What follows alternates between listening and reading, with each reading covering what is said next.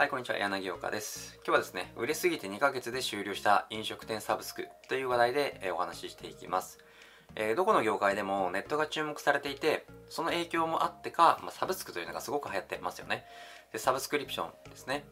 あのサブスクというと情報を売るビジネスとか消耗品を売るビジネスが主流だったんですけれども2019年頃から飲食店にもどんどん取り入れられ始めてます。では、まあ、サブスクのメリットって何なんでしょうか？というところですね、まあ、結論から言うと毎月黒字から始められるというところなんですね。要するに経費を毎月そのサブスクの売り上げから補填できるので売り上げに悩むことなくその月のビジネスを始められるということですよ。これが一番のメリットだと私は考えています。社長からしたらこの毎月黒字から始められるっていうのはめちゃくちゃ精神衛生上いいことですよね、まあ、ですのでどの業界でもサブスクを導入するにはそのうちの業界でどうやってサブスクを導入するのかできるのかこれを考えてほしいですよね、まあ、一番難しいと言っても過言ではない飲食店でもサブスクを導入できているのであなたのアイデア次第ではあなたのビジネスに必ず何かしらサブスクを導入できるはずなんですよ。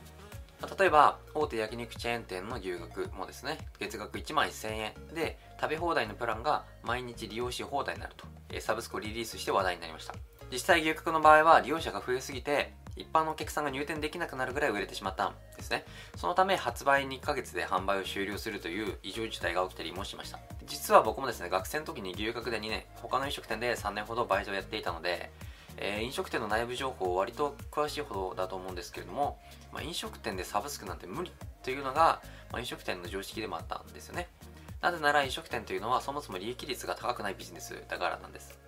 平均的に売上の10%ぐらいが利益と言われている業界なんですよね。なので定額で使い放題されてしまうと原価割れして利益がなくなってしまうんですね。普通のお店で利益がま8から10%前後ですね。で20%を超えていたらめちゃくちゃ繁盛してる店と言われるくらいの業界なんです。なので僕のようにですね情報や知識を売ってるビジネスの場合は利益率が50%以上とかまあ、当たり前なことを考えると飲食店の利益率の低さっていうのはすごく気になるものではあるんですけれども、まあ、なので、まあ、構造上ですね飲食店でサブスクは無理っていうのが業界の中の人の考え方だったわけです。ただ今回の牛角はちょっと特例だと思うんですけれども、まあ、飲食店の中でもサブスクを導入する店がどんどん増えてきているんですよねでかなりうまくいっているお店も増えてきてるみたいなんですそこで今日はですね、サブスクの導入が難しいと言われている飲食店で成功している5つの事例ですね、まあ、牛角入れて5つの事例ですね、紹介していきたいと思います。でどの事例もですね、とても参考になるものばかりですので、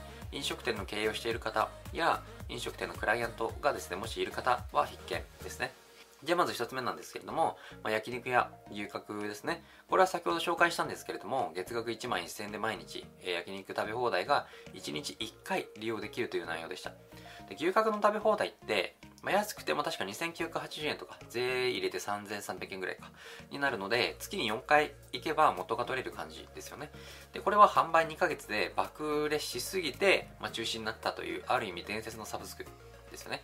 で、二つ目としては、まあ、ラーメン屋さんでバンカララーメンというところですね。これは月額6800円でラーメンが毎日1杯無料というところです。そしてトッピングパスポートを300円でクロスセルしているのが、マーケティング上手だなというふうに思ってます。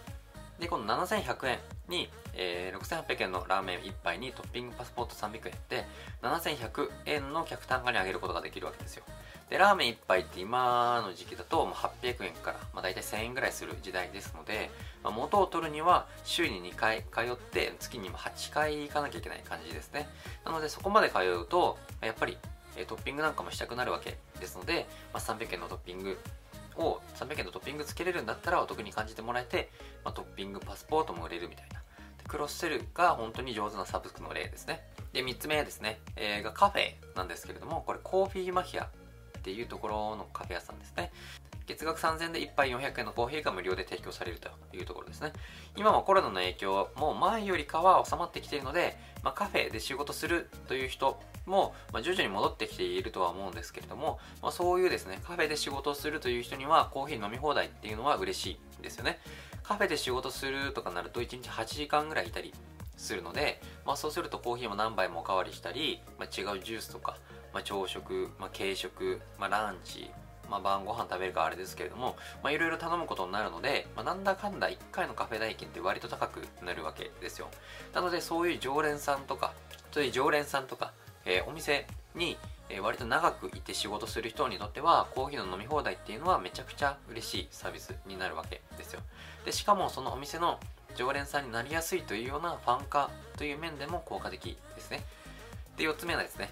が居酒屋金の蔵というところですね。月額4000円で飲み放題が利用し放題というところですね。これもコロナの影響であんまり真似できないかもしれないんですけれども、まあ、やってることっていうのはお酒が好きな常連さんにとってはめちゃくちゃ、えー、魅力的な飲み放題のサブスクですよね。飲み放題って大体1回1500円とか2000円とか、え、のところなので今大体3から4回通えば元が取れるというところですね、まあ、お酒は種類によるんですけれども、まあ、原価がほとんどかからないですよね。ハイボールとか。生ビールだとちょっと、えー、50円とか60円とかするかもしれないんですけどまあそれでも、まあ、100円いかないぐらいなんですよね大体。ハイボールとかだと56円とか、まあ、そういう風な1桁のえー、原価になってくるので結構お店側からしても実は利益的にもいいサブスクであったりするんですよ。で飲むお客さんからするとその時の飲み代金がかからないので結構その、えー、高い料理高い料理とかですね頼んだりするので実は客単価が変わらなかったりするんですよ。ですのでこれは居酒屋なら導入してもらいたいサブスクの一つでもあるわけですね。で5つ目ですね。5つ目は31ですね。月額5980円で毎日アイス1個が無料というサブスクですね。で毎日アイスを食べるんだったらお得なサブスクになってます。でこれもですねアイスが好きなファンを囲い込めるようなファン化サブスクでもあるわけですね。帰り道に、まあ31とかあったりしてまあアイスが好きな人、31が好きな人には、まあ、すごくたまらないサブスクになるわけですね。などなど、やっぱり飲食店でもサブスクで利益を上げているところも増えてきているわけですよ。ですので、どうやって自分のビジネスでサブスクを導入できるのかっていうのを考えるんですね。で、その業界でやってなければ、まあ、そのサブスクやるだけで独り勝ちできるみたいなこともあるので、やるだけでいいみたいなところもあるわけですよ。で、しかもぶっちゃけサブスクっていうのは利用する人っていうのは全体の2割ぐらいなんですよね。で、フィットネスジムがいい例なんですけれども、まあ、ジムが人でいっぱいで使えないなんてことないわけじゃないですか。なので、実際に使うユーザーは2割くらいなので、まあ、使われすぎたらどうしようとか、まあ、そういう心配は意外と大丈夫だったりするんですよね。まあ、やってみて売れすぎたら牛角のように話題になってメディアに取り上げられるかもしれませんし、まあ、どっちに転んでもやる価値ってあると思うんですね。なので一番サブスクが難しいと言われている飲食店でも、まあ、これだけ成功事例ありますので、まあ、あなたのビジネスでどうやればサブスク導入できるかぜひ考えてみてやってください。はい、今日はこれで終わっていくんですけれども、このチャンネルでは年収1億未満の社長に向けて、ネットの集客事例であったり、まあ、普通のですね、オフラインの集客事例とか、まあ、そういう成功事例ですね、あとノウハウとかそういったものを発信しております。えチャンネル登録していただいて、ま、今後も動画チェックしていただければと思います。では今日もご視聴ありがとうございました。